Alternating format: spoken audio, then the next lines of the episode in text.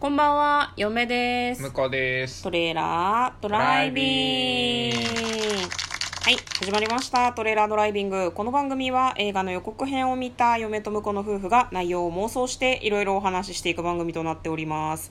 運転中にお送りしているので安全運転でお願いします。はい今日もお家からですね、はい映画の妄想をしていきたいと思いますはい、連日あれなんですけど我が家の乾燥機がぐるんぐるんに回っていてねすげえ音してると思わない？そうねグオーっていう、うん一体何の音だろうというふうに皆さんも思われてるかなというふうに思うん乾ですけど。燥機でございます。そうですね。ドラム式の洗濯機の乾燥モードでございます。自慢？え？自慢？なんで自慢なの？いや、うん、自慢っぽいいなと思って。やでもねあれですよね、うん。あの便利。食洗機と同じぐらい便利まあねただ食洗機はなんかあれだよね。でもどっちもさ意外と使ってみるとさシワになりやすい問題があったりとかさ、あとその食洗機の方はさ意外とプラスチックの食洗機 OK って言われてるのも入れてみたらなんかちょっと様子おかしくなっちゃったりとかさ、うん。いろんなことないです？まあありますけうど、ん。便利さには何も勝てない。ねそうなんだよね、ちょっとぐらいの汚れ物ならあちょっとおかしいね。なんかちょっとごめんなミスチル出てきちゃった。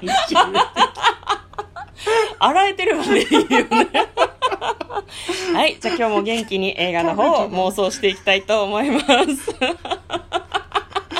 なんでだろうね？今のなんだ今の？今の何の何の何の心歌の歌詞だ？込んでんだろ、はい、なるほどね。はい。映画のタイトル発表します。こちらです。オンザロック2020年10月2日97分の映画です。はい。こちらですね、ソフィア・コッポラさんが監督、脚本を手掛けた作品となっております。では、予告編の方を復習していきたいと思います。ある女性が年配の男性と待ち合わせをしています。レストランで食事をするようです。その2人は親子みたいですね。なんか結構お父さんは割と愉快な性格の人みたいだね。ユーモアがある人、うん、で娘さんとの関係も悪くないみたい。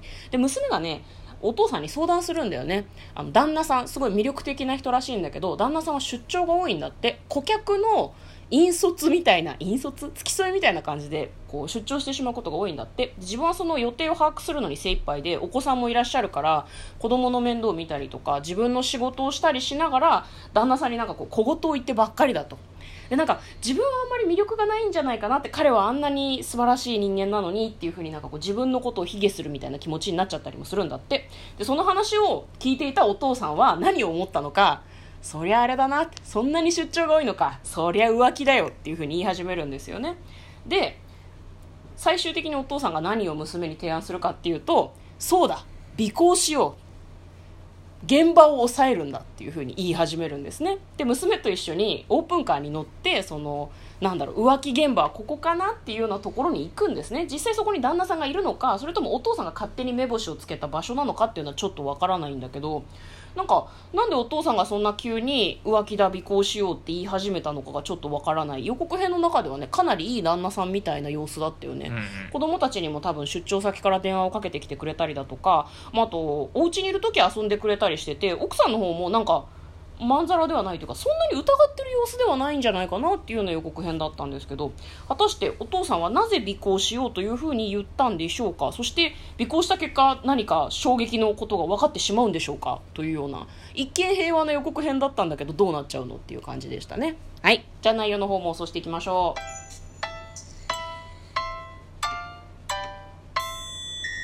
トレイラードライビング。はいということでね。うん。大丈夫ですか？だ大丈夫だよ、はい。大丈夫だよ。これなんだろうね、お父さんなんで疑ってんだろうね。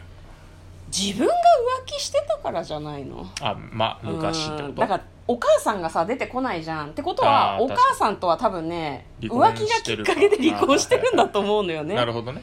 で娘はなんかそのパパとママにも自分のわからないところでいろんなことがあったんじゃないかなっていうことで理解してる風だけど、うん。でもパパのことはその一点ではあんまり好きじゃないんじゃないかなとちょっと嫁は思いますけどね。なるほど言うたかてでもそんなこと言えるかな娘に。言えないか自分が浮気してたら。まあ言えないんじゃない？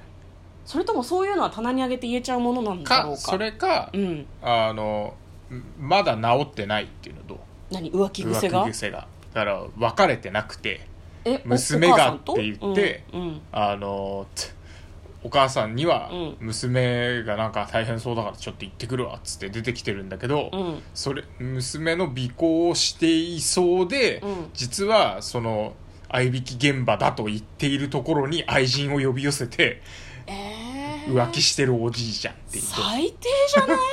最低の見終わり感じゃない？コメディとしては結構いけるような気がするけどまあコメディとしてはね、うん。でも私それ現代では笑えないと思うけどな。私は笑えないそうだったとしたら。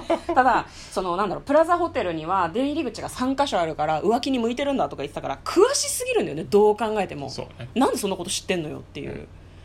探偵とかかな？あーあーそれもあるかもしれないいやでもだからもあんま面白くないよね探偵ね、探偵じゃ面白くない、ね。だからやっぱうん。り、あのあの場で浮気してる。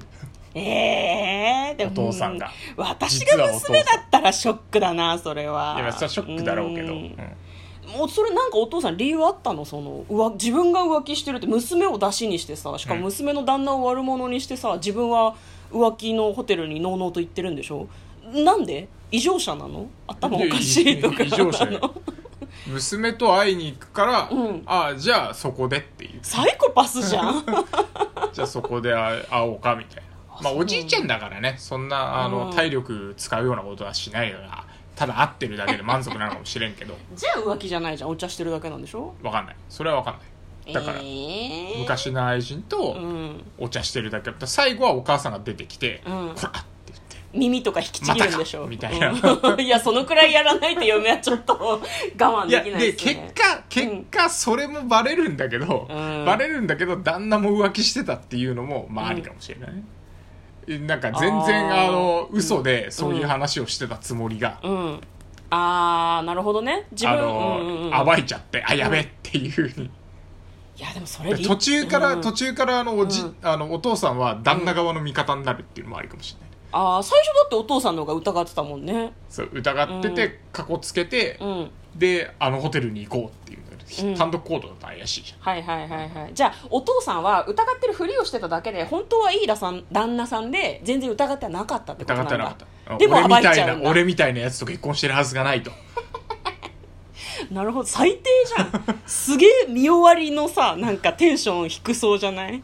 いやいやあの相当笑ってたら大丈夫ですよ。ああまあねそれがね、うん。ギャグっぽくなってればいいけどなんか嫁はなんかそうコメディコメディねちゃんとなってればいいよねでも浮気するパパ嫌だな。わかりました。じゃあそういう感じのストーリーでいいですか？そうそうですね。はいでわかりました。最後はそうなると、うんはい。なんか図らずも夫の秘密も暴かれてしまうというようなお話ですね。はい。じゃあ簡単にストーリーを読んでまいります。ニューヨークで暮らすローラは順風満帆な人生を送っていると思っていたが夫ディーンが新しい同僚と残業を繰り返すようになり結婚生活に疑いを抱き始める。新しい同僚と残業を繰り返してんの？あそういうことだったね。それ怪しいな。そこでローラはプレイボーイで男女の問題に精通している 父フェリックスにやっぱそうじゃんほらほらやっぱそうじゃん。本当だ。フェリックスはこの事態を調査するべきだとアドバイスし親子2人でディーンを尾行することになるということですね。アップタウンのパーティーやダウンタウンのホットスポットを一緒に巡るうちに2人は距離を近づけていき自分たち親子の関係についてある発見をするというお話です。あおちょっと思ってたんと違うな。ね、うんね。なるほどね。ちょっと気になりますね。そんなドロドロしないのかしら、うん。ということで、えー嫁と婿で妄想をしてみました。映画の方結末が非常に気になります。ということで嫁とトレーラードライビングまったね